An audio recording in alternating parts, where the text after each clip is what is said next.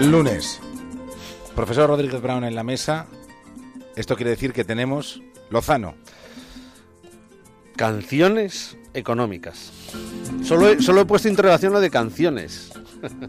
Canciones económicas.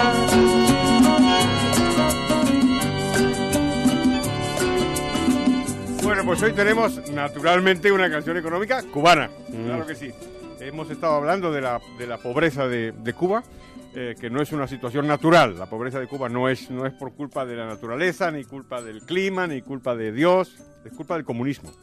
Y concretamente es culpa de las cosas que el comunismo hace, de sus políticas anticapitalistas. Concretamente de una de ellas que vamos a escuchar ahora. Mira, mira, mira, mira, mira qué bonito, mira qué bonito. ¿Podemos bailar? ¡Ole, ole!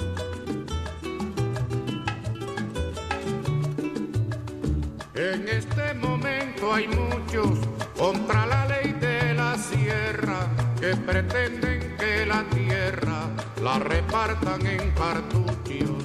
Pero la reforma agraria va, de todas maneras va.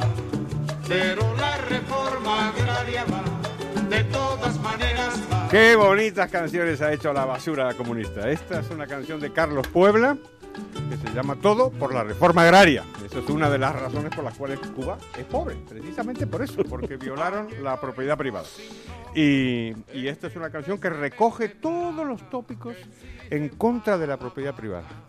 Y habla de la, propiedad privada que es egoísta, que es reaccionaria, que es injusta, habla en contra de los latifundios y dice, por fin, a esto se va a acabar, dice, porque ahora tenemos barbudos. Recordaron lo que os he contado antes de, lo- de los, de la- elogios a estas figuras, ¿no?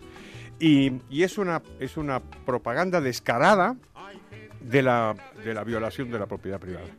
Y hay que recordar que estas canciones son muy bonitas, pero lo que están reflejando, Carlos Puebla fue quizá el principal propagandista musical de la dictadura, de la siniestra dictadura cubana.